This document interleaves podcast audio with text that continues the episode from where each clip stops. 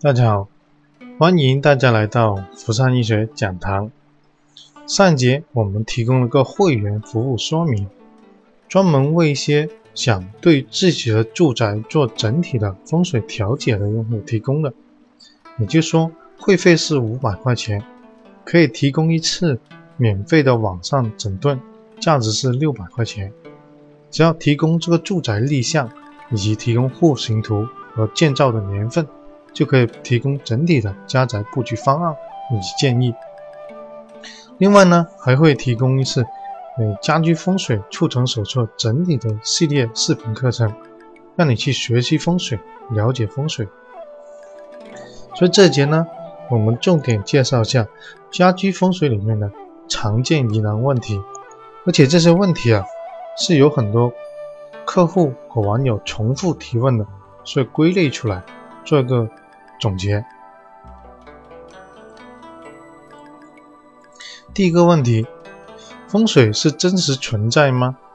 嗯，这个我们说风水啊是种自然环境学，因为我们居住在地球里上面，所以呢受地球气场影响。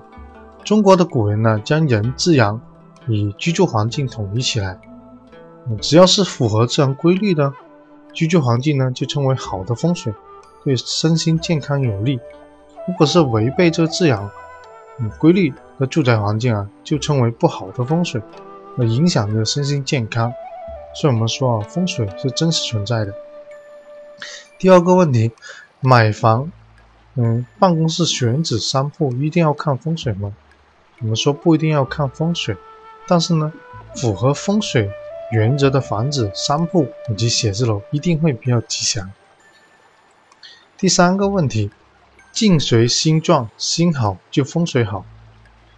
这个问题啊，是很多高僧大德甚至出家众说的话。也就是说呢，境随心转，心好就风水好。意思就是说，心念好或者是心态好的话呢，整体的家宅环境或者家的住宅环境风水就比较好。其实这句话是很误导老百姓的。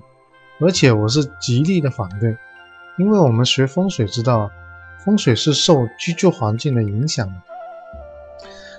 所以高僧大德甚至出家众说这句话呢是有前提的，也就是说，你必须悟得这空性，你必须没有我执，必须把生死之外，以至于你对这个世间万物啊，甚至宇宙啊，都嗯是个空性，你是不存在的。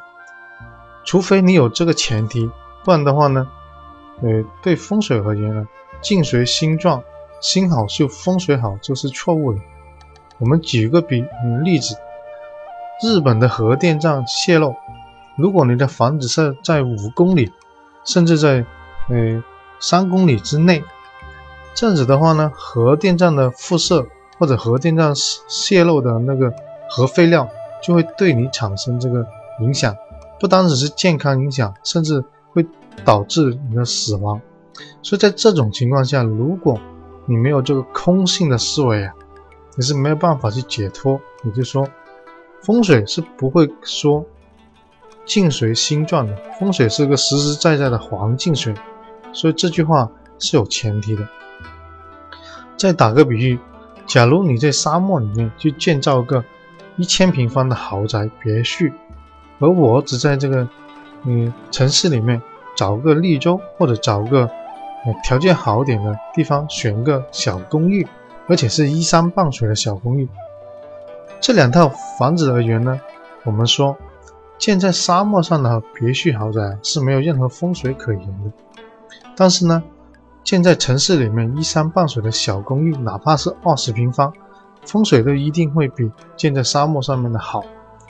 因为啊，风水是受居住环境影响，也就是说，符合这个自然规律的环境的住宅就是好风水；违背这个自然规律的住宅呢，就是不利于风水，不利于健康。所以境随心转是有前提的，也就这个前提就是你一定要要有空性的思维，你自己将生死之外。第四个问题。购房的时候，如何知道小区是不是干净？小区的土地是不是干净？因为在过去啊，我们看宅的时候，经常会遇到这呃建造的地不干净，这种情况下，最好呢就是去了解一下原居民。假如这个小区这个楼盘在未开盘之前呢，你可以找当地的老人家去咨询一下，咨询一下这个呃土地啊之前它是什么用途，是不是做过监狱，是不是有坟地。是不是做过打靶场，或者是是不火葬场，甚至化学工厂，或者是农药厂？这样子的话呢，在减少我们购房的时候啊，对这个嗯地的个影响。那在广州呢，有个很明显的案例，就是广州富力银隆啊，富力富力的玉龙亭啊，它以前就是个火葬场，也就是旧时候的广州殡仪殡仪馆，所以很多人入住之后啊。五年之内啊，都出了事或有问题。深圳也是，深圳有家叫中银大厦，它是个打靶场。所以呢，我们说，在里面办公的人呐，经常会说到遇到有古灵精怪的事情，而且呢，很多公司啊，经常是做做就倒闭掉。所以在购房、选房，甚至公司选址的时候呢，最好要了解一下这方面的知识。嗯，如果没有办法判断家宅是否干净的话呢，怎么处理？在《周易》里面啊，我们一般是这样处理的，就是说打卦，打个六爻卦出来，问这个住宅是不是干净？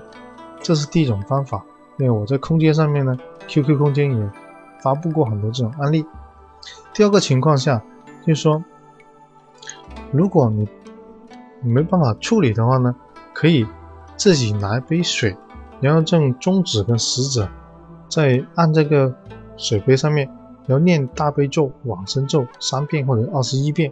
甚至如果你不懂的话呢，你可以念佛号，念南无阿弥陀佛，或者是念六字大明咒，一直加持五分钟或十分钟。这样子的话呢，就可以洒净。然后在家宅里面呢，撒家的四角，撒床头，然后撒家的中心点跟大门。这样子的话呢，也起到净宅的作用，尽量多撒几天。这样子的话呢，也可以超度一部分的众生。另外还有个方法，就是说，经常去寺庙的话呢，有些法会，像观音法会、地藏王法会、药师法会，这样子的话呢，你可以上个牌位，超度这个地基主。一般的就是呢，把你的住宅的门牌、门号几栋几号写上去，然后呢。超度法会的时候呢，就会超度这个地基主及众生。还有一种比较简单的方法，就是放个念佛机，然后呢，经常二十四小时，甚至白天的时候经常播放，这样子的话呢，也起到静宅的作用。第六个问题，选房的时候需要注意哪些情况？一般来说，第一，我们要注意小区的旧貌，也就是说，它有没有做过火葬场、监狱。第二情况是外面的格局有没有电塔、反攻沙甚至高压线。第三个就是户型是不是方正的，要缺角的话呢，尽量不要缺西北和西南，因为这样子会对这个婚姻啊造成不利。第四个情况是立向一定要吉祥，也就是说立是旺财格局或者旺丁格局，这种的话呢就南北向和东西向为首选。第五个就是，如果你不懂这风水，也没有请风水师顾问的情况下呢，最好挑选房的时候，尽量跟小区里面最旺、最贵这个这栋楼，甚至这个住宅同向。嗯，因为啊，在广东啊，很多房地产开发商啊，在建别墅的时候，甚至建南向的楼房的时候，都要去找风水师做个立项。这种情况下呢，你只要。买跟这个立项相同的住宅的话呢，对风水啊都有可能嗯有帮助，减少对风水的不利。第七个问题，风水一定要实地看吗？我们说啊，自古以来啊，风水都是要实地上门去勘察的，这样子的话呢会比较精准而且准确。另外啊，实地看有好处，就是说如果家宅有不干净的时候呢，我们其实是可以知道的，因为嗯如果有人修行的话呢，或者是他有一定的反应，甚至呢，你进去这个家宅啊，可能就毛孔就马上张开。我们这种情况一般就是，如果这个地不干净的话，去到这个地方就容易打蛾，就是会打打蛾。这种情况下就是反应它有没有不干净。实地看还有个好处，就他知道这个环境的外部格局冲杀可以一目了然。这种情况下呢，就可以做很好的处理跟化解。嗯，家居风水要装修之前看吗？嗯，这第八个问题。严格来说啊，购房的时候就应该要跟风水师一起去选楼房，因为啊，在自己来选的话呢，跟风水师跟你去一起去选的话呢。是有不同的，为什么呢？风水师可以根据这个模型图，根据整个家宅、整个小区的呃布局啊，可以帮你选这个旺财的格局。这旺财格局里面呢，还可以根据内部的嗯室内环境不同，选这个主卧、大门甚至灶都安放在吉位，这样子的话呢，就减少风水方面的不利。然后在装修啊，在施工的时候呢，就减少这个金钱的浪费。这样子的布局的话呢。就比较合理。第九个问题，房子装修已经入住了一段时间，是不是还要有必要看风水呢？这个问题啊，其实是要根据客户自己的需求，居住三个月以上或者半年，嗯，这个住宅风水是好是坏，一般就会可以知道的。嗯，如果已经装修了的话呢，这样子再看风水，有时候调理啊就很困难。为什么呢？因为有时候可能要把它全部拆掉，或者是成本就比较高，这样子就费时费力，所以最好了还是在没装修之前，甚至规划之前就找风水师一起去定这个你家宅的好坏。嗯，第十个问题，三饼房写字楼为什么以阳为相？在悬空风水里里面啊，三饼房是以阳为相的，因为这个房子啊。最大的纳气口、最大的采光面就是阳台，所以一般商品房是以大阳台为向。